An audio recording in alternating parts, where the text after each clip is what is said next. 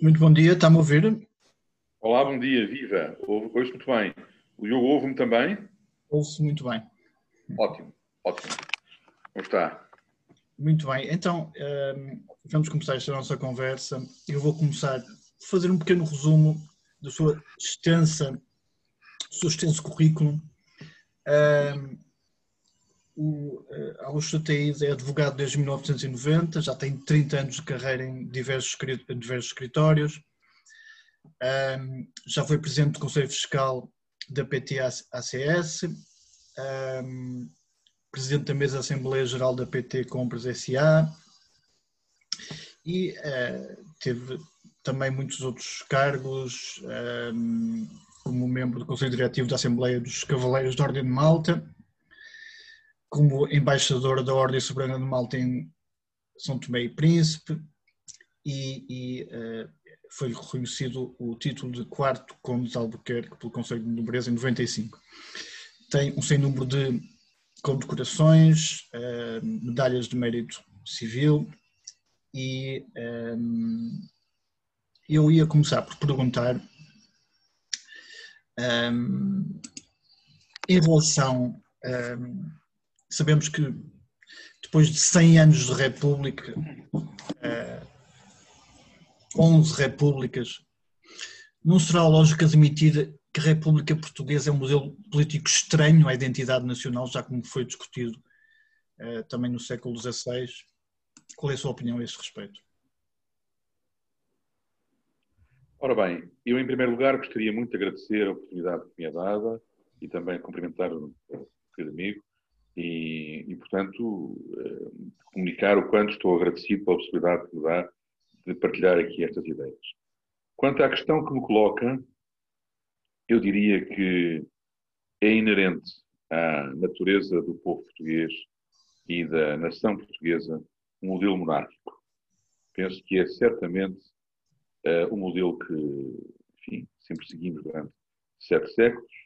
É um modelo que melhor faz a ponte entre várias realidades, nomeadamente uma realidade emocional, sentimental, irracional, que durante séculos uh, fez com que houvesse uma identificação na figura do monarca, e por outro lado também é aquele que, de acordo com as tradições dos países da Europa Ocidental, se adequa melhor à nossa evolução histórica e à nossa maneira de sentir.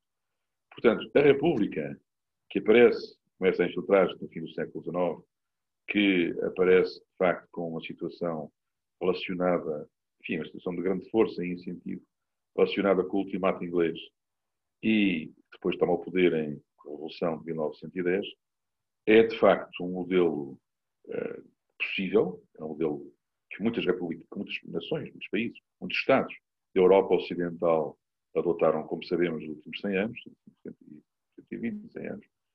Mas uh, penso enfim, não confesso, como cidadão português desta República, que, enfim, há que respeitá-la respeitá como ela está, porque, enfim, uh, eu, para lá do monárquico, antes de monárquico, sou português e cidadão português do meu país e, como jurista, tenho que respeitar as leis, meramente a lei fundamental do meu país. Não está em causa aqui qualquer intuito subversivo, mas numa ótica, do ponto de vista de debate de ideias e de diálogo e de escolha pessoal, não posso deixar de enfim, concluir, de acordo com a minha reflexão pessoal, que realmente a monarquia, o sistema monárquico, o modelo monárquico, é um modelo adequado para uh, Portugal. E, portanto, considero que a República, enfim, uh, em certo sentido, nunca se legitimou. Aliás, porque nunca houve um referendo. Houve um referendo, imposto pela Revolução, a Primeira República, assim chamada classicamente nos livros de história, que vai ali de 5 de outubro de 1910 até ao 28 de maio de 1926, é uma desgraça completa. É uma desgraça completa. Não trouxe nada de novo. Não trouxe nada de novo. Praticamente nada de novo. E a Segunda República, de 1826 a 1974, é uma república uh, que eu chamaria quase que uma república envergonhada, porque uh, penso que houve um grande encontro histórico entre o rei Dom Manuel II e o, professor Dr. Oliveira Salazar, e, portanto, certamente que eh, num contexto diferente, teria sido uma república que teria evoluído, provavelmente, para uma restauração monárquica. E, e, a Terceira República é o que se vê. Quer dizer, eh, portanto, sinceramente, e sem se alongar e tentando concluir, indo ao, ao, ponto concreto, sim, acho que a monarquia em Portugal seria um modelo correto. Não tenho uma visão subversiva ou terrorista, vamos implantar e vamos para a guerra. Não. Acho que isso a ser feito deve ser sempre pela via do diálogo, pela via democrática, e pela via do consenso, e pela via do debate de ideias, que é a via civilizada e moderna. Enquanto nação e Estado moderno esclarecido europeu, Portugal quer ou deve querer ser, mas, eh, independentemente desta situação de respeito pela situação presente, tem, tem de exprimir honesta e espontaneamente que, de facto, para mim, o sistema monárquico é o correto e que a República nunca se legitimou.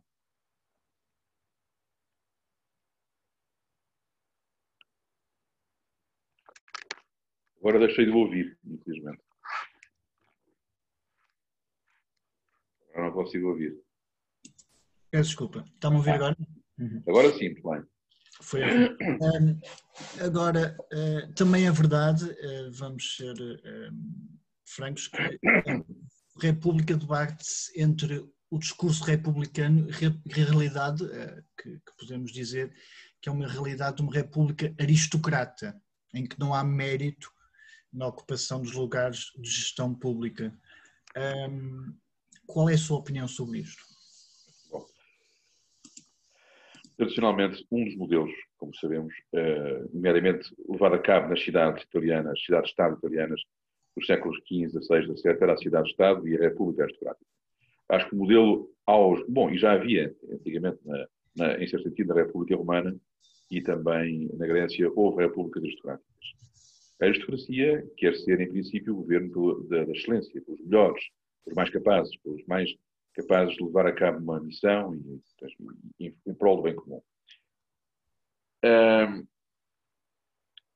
essas repúblicas aristocráticas, que citei há pouco, funcionaram muito bem, uh, em que há um grupo de famílias que, com as suas qualidades e capacidades, rotativamente ocupam o poder, ocupam a cadeira do poder.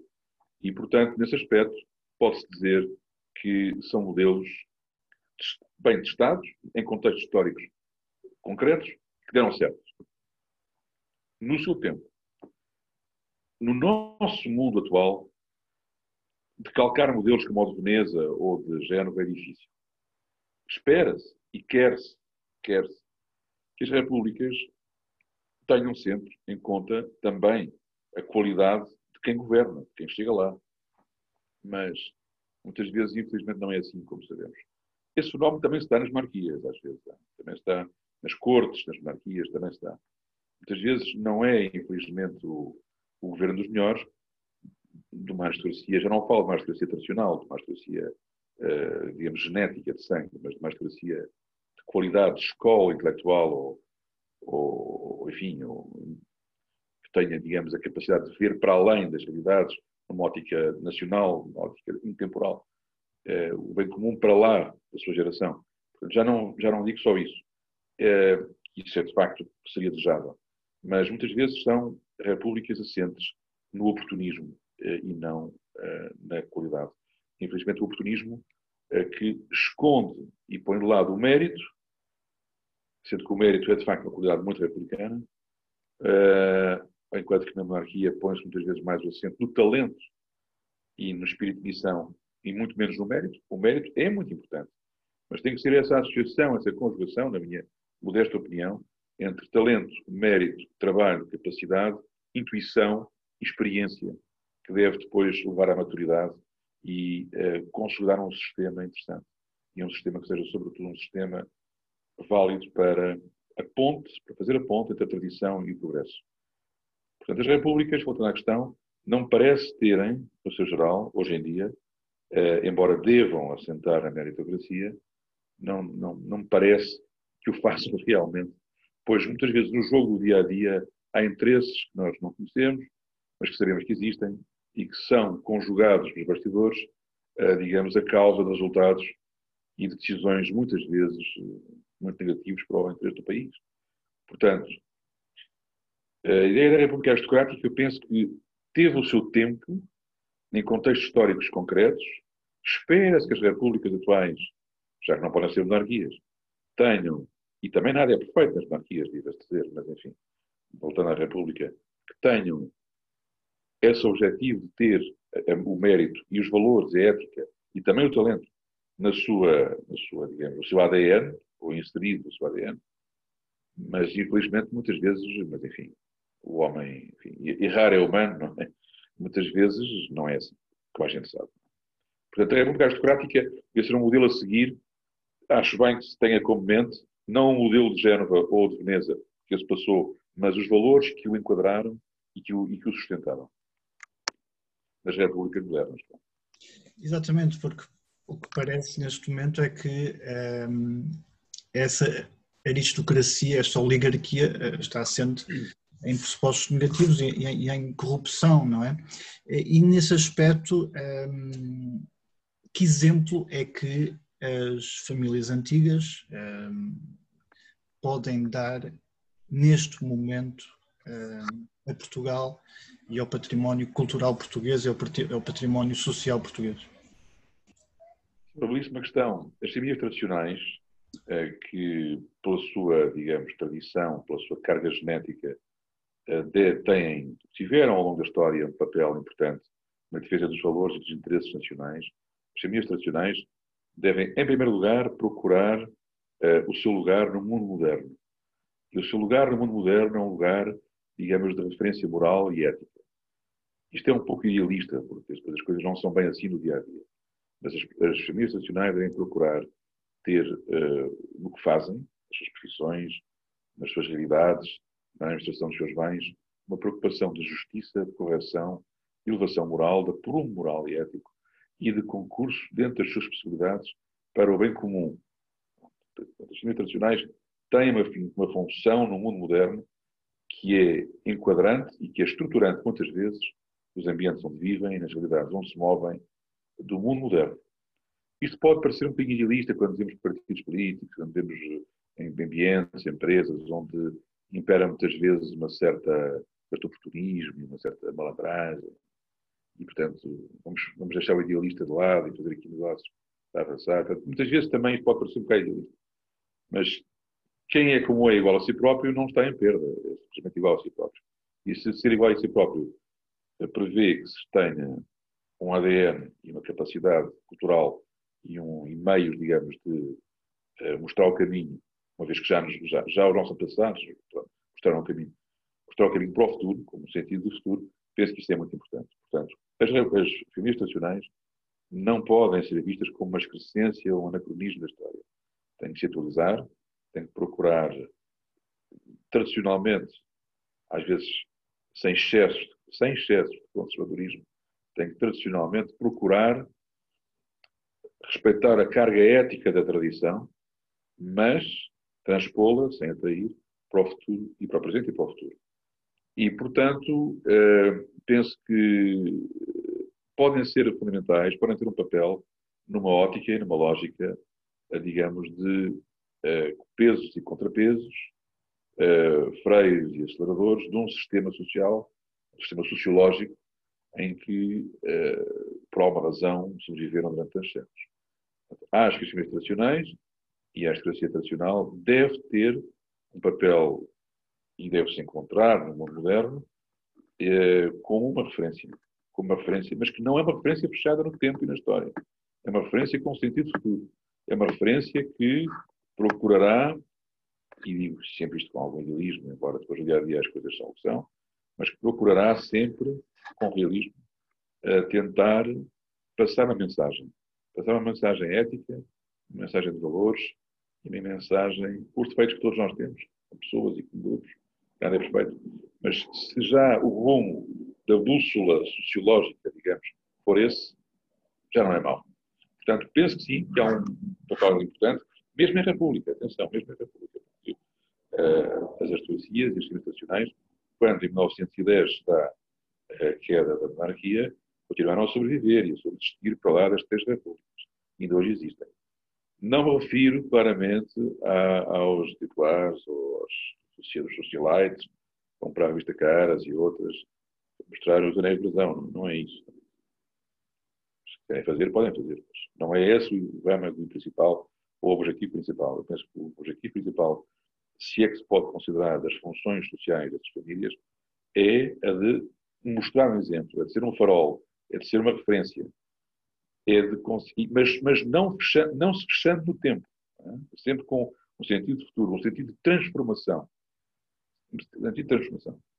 Foi isso que permitiu que os seus antepassados, em 1900, no século XVI, fizessem uma coisa e que os mesma família, com os seus descendentes, fizessem outra no século XVIII, no século XIX. Quer dizer, eh, dir-se-á, claro que antigamente a perenidade das sociedades e do mundo permitia, digamos, uma, uma, uma, uma lentidão e uma, consolidação do edifício sociológico. Hoje em dia a mobilidade já não permite. Também é verdade, é verdade. Mas o essencial é que se mantenham as referências éticas, a consciência da história, o sentido da permanência e da missão. E isso é válido na República ou monarquia para lá dos tempos. Exatamente. E digamos, hoje em dia, uh, sabemos que alguns países mais evoluídos do mundo, uh, Suécia, Dinamarca, uh, Noruega, Espanha, têm monarquia. o que é que falta a Portugal para que haja uma restauração da monarquia? Ora bem, primeiro falta vontade popular. Falta a vontade popular. A vontade popular tem que ser expressa, como há pouco referi, eu não sou adepto de revoluções acho que as coisas devem, as revoluções devem se fazer de uma maneira, ou as, pelas evoluções, ou as revoluções têm que transformar em evoluções, uh, digamos, conscientemente, uh, digamos, queridas, ou voluntariamente, uh, digamos, suscitando adesão voluntariamente por parte, neste caso, uma democracia moderna, dos cidadãos eleitores. E, portanto, o que falta a Portugal é a vontade expressa popularmente nesse sentido. Essa vontade expressa popularmente nesse sentido teria de ser assente ou num referendo, também numa votação de uma eventual Assembleia eh, Constituinte ou com poderes de revisão constitucional, que pudesse depois rever os limites materiais à revisão constitucional e, portanto, como tal, prever a possibilidade, então, aí sim, de desbloquear o cadeado que, os, que a Revolução de Abril trouxe desbloquear esse cadeado e permitir então, porventura, se houvesse quatro quintos dos deputados eleitos, a alteração para um sistema. Eu sou a favor de que isso seja feito, mas sempre dentro da lei atual, dentro de um espírito da democracia atual, e sem espada nem pistolas na mão, não vamos lá assim. Portanto, sempre no diálogo e no respeito da vontade da maioria, que pode não, não ir nesse sentido. Portanto, nos países que há pouco referiu, são países que conseguiram perceber, ou que entenderam, e também não estou a censurar quem não entenda assim, porque eu antes de ser um monárquico sou português e sou um democrata e acho que deve-se aceitar a opinião alheia. Aliás, acho que as monarquias modernas devem ser monarquias votadas e enquadradas e aprovadas por sistemas democráticos, como o caso da monarquia espanhola, da monarquia britânica, da monarquia belga, das monarquias dos países da Escandinávia. É? Tem que ser assim, não, não pode ser uma coisa. Não, depois há as monarquias do tipo dos árabes, e, e, eh, mas aí já é diferente. Aí há um modelo ainda mais assente, talvez, na força bruta, na ditadura, no poder do dinheiro e das armas, e também na consciência, digamos, da monarquia fundamentada no direito divino. Mas isso, nós cá tivemos isso até ao século XVIII. Depois, eu, eu sou, portanto, a favor da monarquia assente de mãos dadas pela democracia, do tipo europeu, esclarecido e moderno não uma coisa retrógrada antiga. E, portanto, tendo dito isto, eu acho que nestes países que há pouco referiu, há precisamente essa ponte, essa fusão, essa conjugação extremamente equilibrada, embora com nuances num caso e no outro, enfim, nada é totalmente igual, mas há, digamos, um modelo comum de equilíbrio entre a democracia parlamentar, entre a liberdade uh, democrática, o Estado de Direito, os direitos, liberdades e garantias salvaguardados e uh, reconhecido aos cidadãos, com equilíbrio entre isso, entre o rule of law, como os ingleses dizem, entre a tradição e a consciência de uma permanência e de um espírito de serviço e de unidade do Estado dado pela monarquia, pela coroa, como instituição e pedra angular base do sistema, que faz uma espécie quase de ponte mediática, como se fosse um médium entre o passado e o futuro e o presente. E depois também há, obviamente, o direito à alternativa a isso, ou seja, há, há, podem, pessoas que não estão de acordo com isso, exprimir-se livremente, como enfim, é o nosso caso, monárquicos em Portugal. Portanto, eu penso que as monarquias europeias conseguem enquadrar a história, o presente e o futuro com sentido de duração, com sentido de permanência, com sentido de missão e também com sentido de economia, porque, embora não pareça, eh, as monarquias são muito mais, custam muito menos caro que as repúblicas. Não se divide os países de 5 em 5 anos, ou de 4 em 4 anos, com o maior respeito por todos os candidatos à presidência da República em países com sistemas republicanos, eh, que todos eles têm os seus percursos partidários e opções partidárias. Não se está dependente de alguém que veio do sistema, portanto, tem-se é, representado acima do sistema por alguém que foi treinado, posso assim, se pode assim dizer, treinado ou educado para, para representar com isenção e com total liberdade, portanto. De maneira que a monarquia permite, a meu ver, um equilíbrio uh, a, todos, a muitos níveis. Dir-se-á, claro que se calhar no Paraguai ou no Gabão não se justifica a monarquia. Pois, aí de facto não se justifica.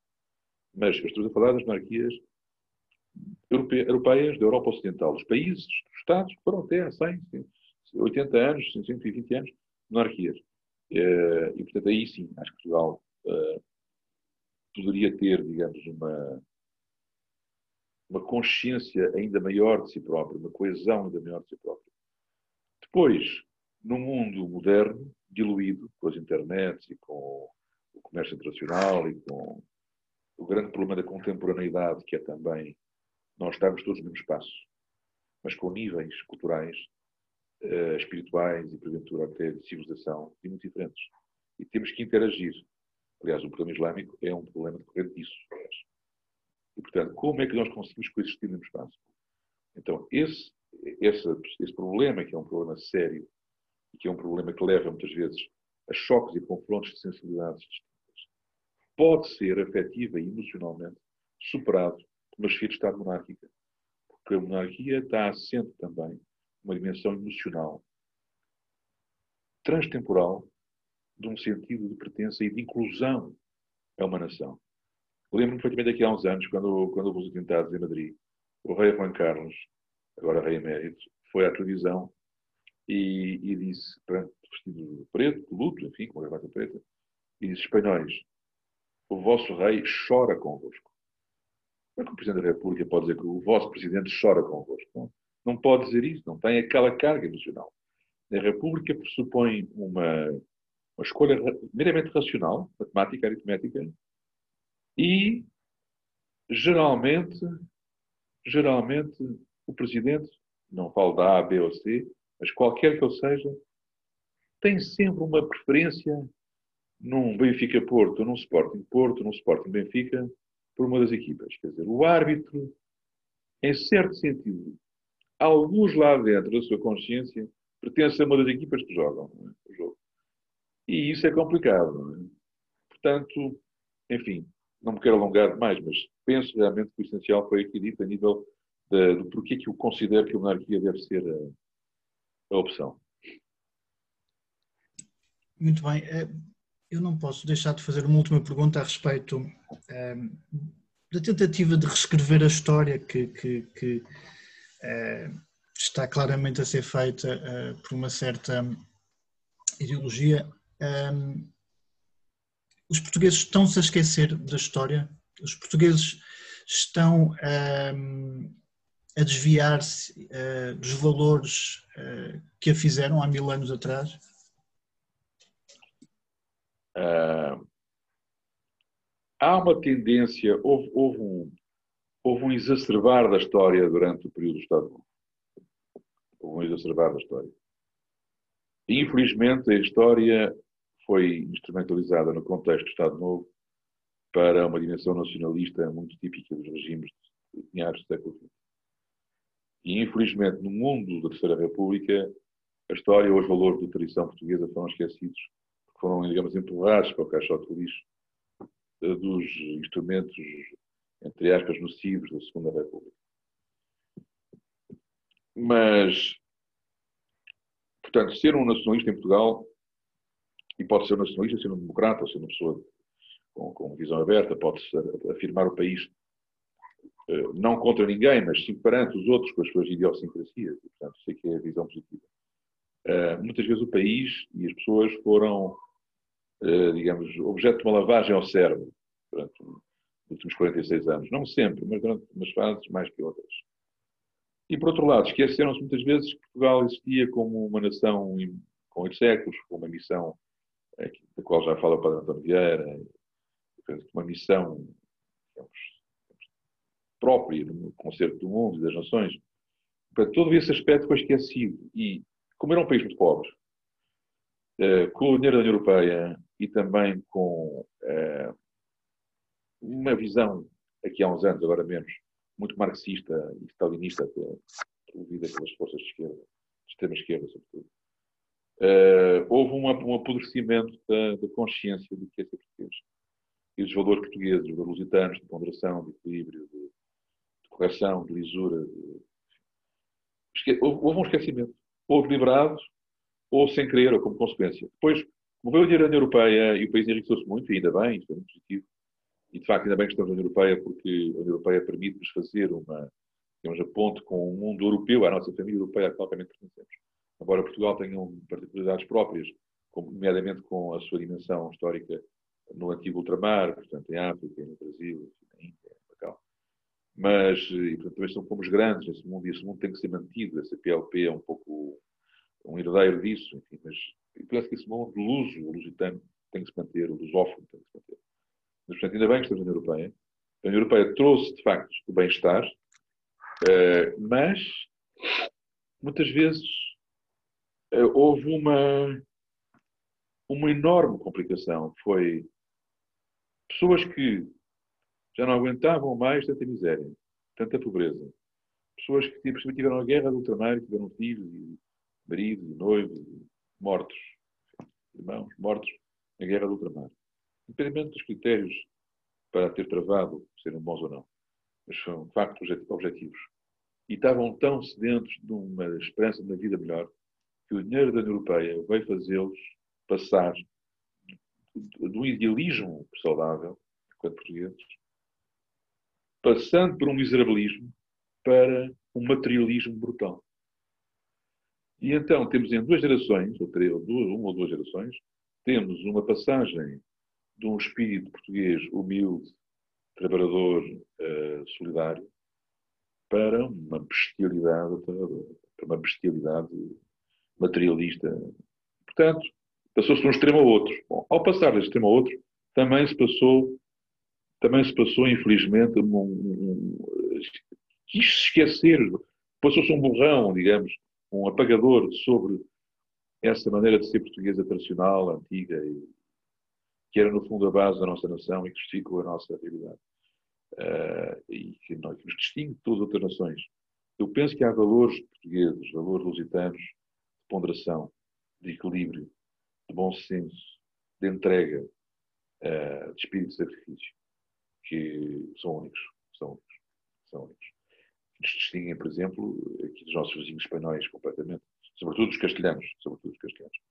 Uh, aliás, acho sobre isso que Portugal não deve opor-se, deve ultrapassar uma, uma diferente histórico com os, com os espanhóis, mas não tem razão de ser já. Uh, acho que não nos devemos afirmar contra os espanhóis, afirmar perante os espanhóis, com aquilo que somos e como somos. Mas, numa ótica também económica, no que ela também tem de bom, até certo ponto, uh, convém-nos trabalhar com eles. É? Por isso, acho que, sim, perderam-se alguns valores portugueses, mas não sou pessimista. Acho que estão, estão na carga genética. Estão na carga genética. Acho que poderão ressuscitar, poderão renascer e estou convencido que, que temos uma missão a cumprir ainda, sabe? É, com monarquia ou sem monarquia. Com monarquia seria melhor, seria melhor. Seríamos mais apoiados numa estrutura emocional, sentimental, intemporal, histórica, com sentido futuro e integrada numa, numa armadura jurídica. Mas temos um sentido, sabe, que no mundo como ele está, em que esta questão da contemporaneidade, que há pouco falava, põe em confronto uma série de diferenças uh, e fatores diferenciadores e que levam a brigas, e levam a evoluções, e levam a explosões, e levam a, ao confronto de mundos muito diferentes, é? no mesmo espaço, e mesmo momento temporal. Sim, porque a nossa realidade aqui hoje, o dia 15 de janeiro de 2021, não é uh, a uma hora ou uma hora e meia de avião, o mesmo ali em Casablanca ou em Rabat ou em Argel. Não é, não é, é, são diferentes. Mas vivemos ao mesmo tempo, vivemos ao mesmo tempo histórico. E a interação permanente na aldeia global.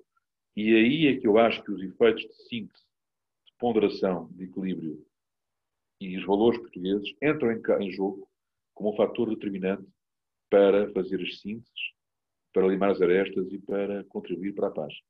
E para a sã convivência. Aliás, basta ver que os nossos diplomatas, os nossos políticos e diplomatas são, de facto, primeira água. Internacionalmente, temos sempre, ou temos tido, ultimamente, eh, figuras portuguesas, personalidades portuguesas em lugares de destaque no mundo da diplomacia e da, digamos, de fazer as sínteses internacionalmente. E, portanto, penso que nós temos essa, essa vocação e essa missão. Muito para lá apenas 10 milhões e 300 mil em Portugal e mais 4 milhões no mundo, portanto, um total de 15 milhões à escala global.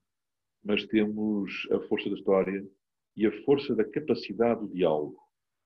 Nós, portugueses, temos sempre a dimensão humanista, humana, antes da outra. Ou seja, nós temos sempre a preocupação de ver o que há de humano no outro, no diferente.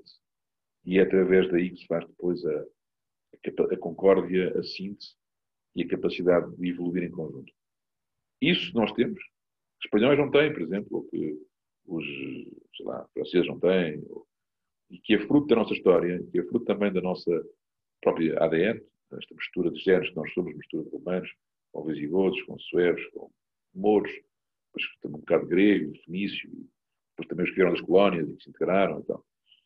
Isso faz, faz a nossa diferença. E isso é uma grande mais-valia. E por isso, por isso nós somos muito mais fortes do que pensamos. E é essa realidade que nos dá consistência como eh, heróis do mar, nação, nação valente. Muito bem. Hum, eu quero aqui agradecer a sua extrema generosidade e simpatia um, por ter partilhado. Eu que agradeço por ter partilhado o seu profundo conhecimento connosco e, e, e a sua sabedoria. Agradeço-te imenso e Obrigado. espero que uh, este tempo difícil seja ultrapassado rapidamente uh, para Obrigado. todos nós e, e uh, muito obrigado mais uma vez e até uma próxima muito oportunidade. Estarei sempre à disposição com muito gosto. Bem-ajam. Muito obrigado. obrigado.